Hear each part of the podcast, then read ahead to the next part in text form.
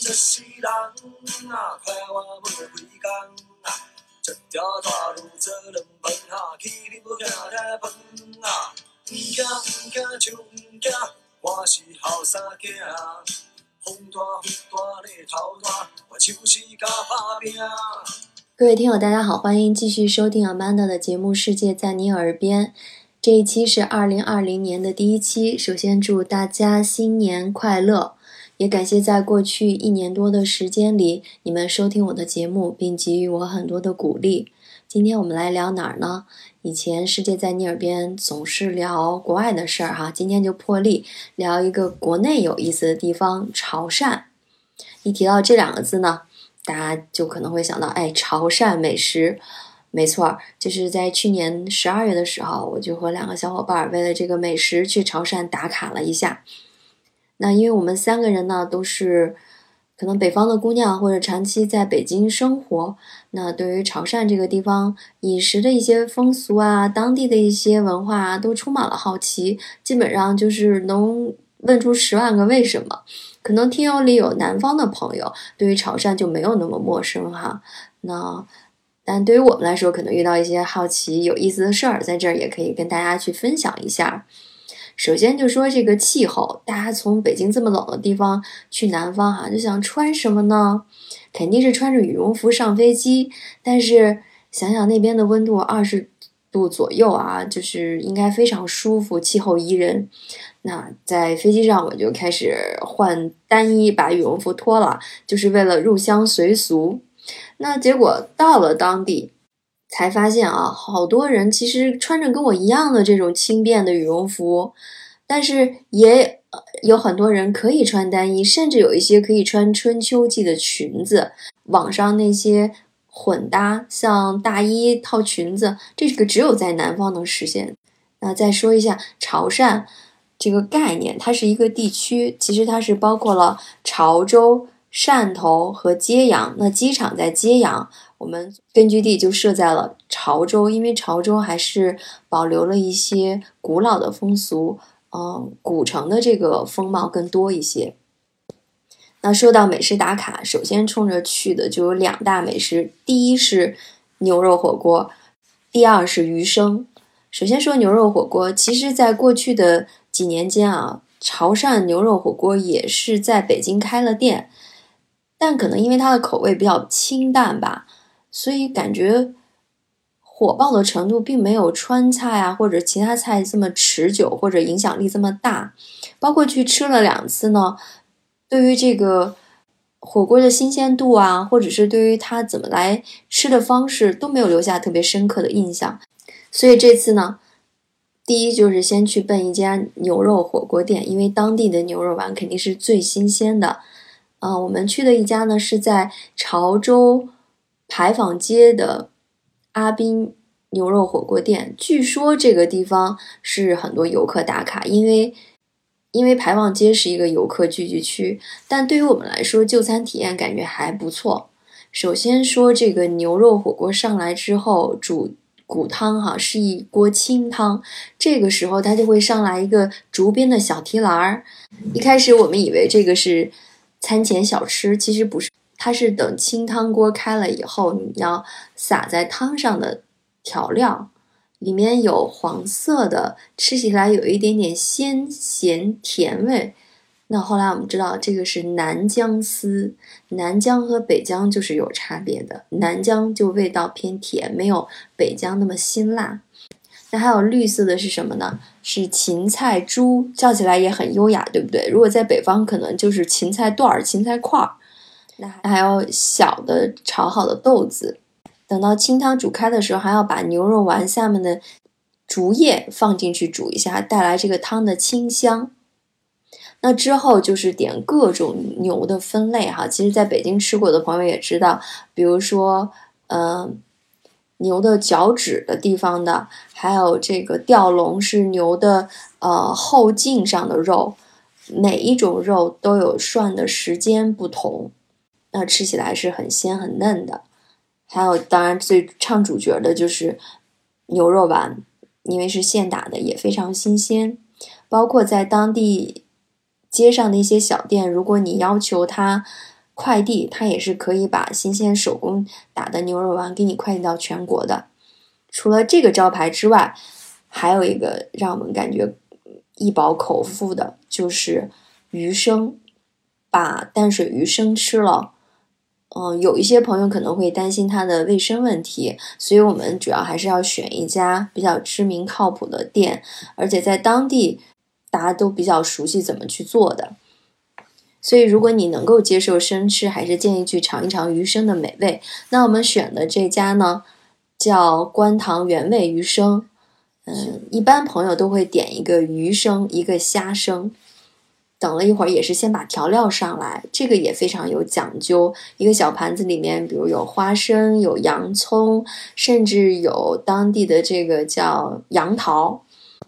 还有就是他们特制的这个汁儿，就是芝麻酱、花生酱，再一些其他的配料调的蘸汁，然后鱼生被切的薄薄的一片一片的放在一个竹盖帘上，上来之后呢，你就要把这些蘸料挑你自己喜欢的放在碗里，然后把鱼鱼生鱼片放在上面，然后浇上这个特制的蘸汁，一口吃下去，新鲜美味。普遍很多朋友还会感觉虾生比鱼生更好吃，因为虾更甜一点。餐厅还会可能给你准备两种蘸料，一种可能就是像吃刺身一样加芥末，加一些酱汁；那还有一种呢，也是偏辣一点的，还可以包一个海鲜粥。除了这两道菜之外呢，潮汕还有很多数不清的小吃，最常见的就是蚝烙。其台湾菜或者是闽南菜里面，这个又叫藕蛙煎、河仔煎，其实就是用生蚝和鸡蛋搅拌的。几乎每家你都可以点到这个小吃，但每家的手艺也不一样。比如说，有的就会打得很抛，有的就会加的鸡蛋多一点，有的这个蚝烙的蘸汁会偏咸，但总体来说味道都非常不错。大家说着说着，感觉我都要流口水了。那还有。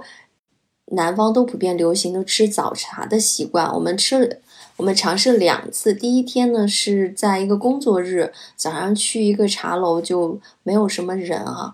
第二次就震撼到了，是一个周末的早上，我们专程跑到一个像会所一样的地方。在一个大宴会厅里面啊，前面还有卡拉 OK，基本我不是万人、千人，但是至少是上百人、两三百人是有了，大家一起在那儿吃，就生机勃勃。你可以吃到各样的小吃，比如说虾饺啦、榴莲酥啦、叉烧包啦，还有一些各种粥啊、汤品啊。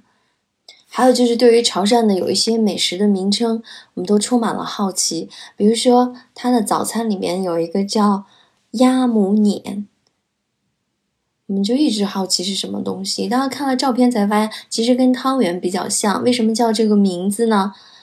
据说在方言里面，这个“母”字是没有意义的。那鸭母碾其实就是。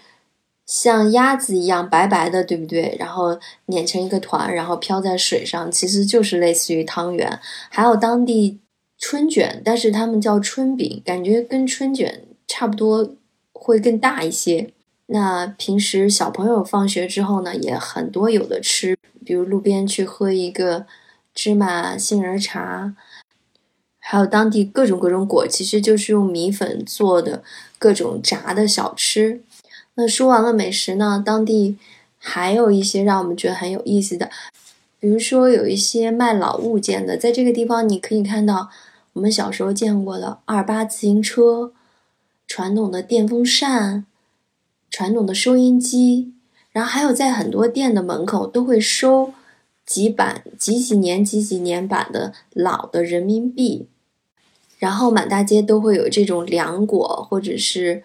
茶叶凉果茶叶店铺，那就说到几乎每家都会卖潮汕三宝：老香园、老药局和黄皮谷，基本就是一些晒干的凉果。那老香圆就是佛手晒干了，做成膏状或者是干果状，可以用来冲水。它还有一个特别有意思的名字，据说当地把它叫潮州可乐。嗯，据说它是生性是温和的。如果你有消食胀气或者其他一些不舒服呢，其实可以用来冲水，同时也有止咳化瘀、止咳化痰的功效。然后还有当地人啊，就特别爱喝茶。比如说，我们去一家店里面想买些东西，店主都是不慌不忙的，来摆上一套茶具，大家先喝一杯茶，聊一聊。最近我看了抖音上还有一件事情也非常。也非常有意思，就是在潮汕地区跑马拉松，旁边的集水站都是摆好了一套茶具，有些人跑着跑着就不慌不忙的在水站旁边开始喝茶，这个充分也说明了潮汕人哈爱喝茶的这样一个习惯。潮州是老城密集，几乎每一家门脸、每一家店铺都会养一只猫。不知道是不是为了捉老鼠啊，或者是看家用？那跟我一块去的两个小伙伴呢，就是典型的铲屎官，所以他们见到每一只猫都要拍照。还有就是在潮汕的语言里也非常有意思，除了刚才我们讲的这个鸭母撵啊，我们还看到经常在街上有一些门脸会写承办出花园，或者是承办。办外甥哦，对于我们就是北方的语言里，对这两个词完全无感，不知道是什么意思。后来打听才知道，出花园其实是潮汕地区讲小孩子到十五岁办成人礼会办得非常隆重啊，所以就会有一些当地的中介公司啊，这种婚庆就类似于我们婚庆公司来办这样大的仪式。这个出花园的概念也是讲哦，十五岁成人了，就不再是花园里面蹦蹦跳跳玩耍的小孩了，非常形象。那还有这个办外甥呢，其实是讲你的姐妹啊生了小孩儿，作为娘家人啊，对于因为生了外甥嘛，那作为娘家人要给出一些礼物啊，有的也可能要办酒席。还有就是我们在逛老街的时候，有当地很多。店铺会把自家用过的一些老物件拿出来卖，我们就会在一家店发现有这种手炉啊，取暖的手炉，还发现一个很有意思的木质的东西，我可能会放在简介里面啊。大家第一眼猜都以为它是一个小板凳儿，因为它像一个 X 交叉的两个木板。但是所有人也会觉得说，哎呀，这个是不是会做它呀？然后问了这个店主才知道，它在当地叫飞机椅，因为它像两个张开的飞机的机翼嘛。在传统上来说呢，其实它是一个枕头，这个造型是把头搁在上面，为了治落枕的。那还有呢，就是老房子啊，有很多都还有一个院子。除了有一些比较破旧，也会发现有一些咖啡馆啊、新的民宿啊，就会改装这样的老院子，把它做成比较小清新、比较时尚一点的场所。那我们也是在排放间附近呢，就偶遇了一个叫东园闲隐的小院子啊，就信步走了进去，碰到了一个非常美丽、非常有气质的呃女店主，她说是刚试营开业。整个小院子被她布置的，就是布满了绿植和鲜花，非常有情调。如果有朋友去呢，也不妨去里面坐一下。还有就是在二十多度的气候下呢，你还会看到很多北方见不到的植物，比如说满街的三角梅，这个比较常见哈。我们还看到了一种红色的花儿。它有一个别称，就叫辣椒花，因为它花瓣没有展开之前，特别像一串一串的小辣椒。还有我们去吃早茶的那天，看到了一个很高的树上开满了粉色的花，我们觉得是木棉，但是一个做保洁的大叔呢，就坚持说这个不是木棉。然后我的那个小伙伴就用软件扫了一下，它确实不是真正的木棉，但其实是。一个分支，那当地人把它叫做美人花，也是非常漂亮哈，就一切的感觉都非常好。但是也可以最后说有一个问题，我觉得在当地，尤其是乘坐大巴是主要的城际之间交通工具哈，很多车站它是只收现金，没有办法移动支付的。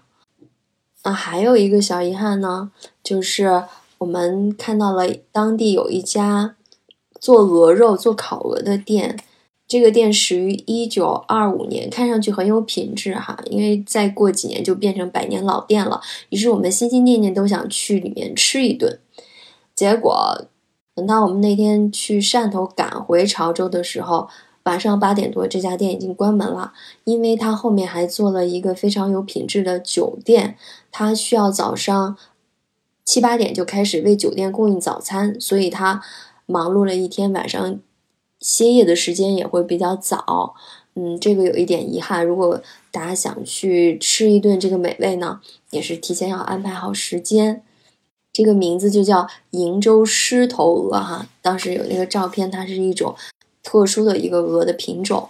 那店里面也可以去外卖，甚至是全国快递，当然快递费会比较贵了。那当时虽然没有吃上正餐，我还是打包了一个鹅掌啊。鹅掌也确实非常贵，一个鹅掌就要四十多块钱，比鹅肉贵。鹅肉大概是三十多块钱吧。那这期就简单跟大家分享一下我去潮汕美食打卡之旅。那下一期呢，我们接着聊世界。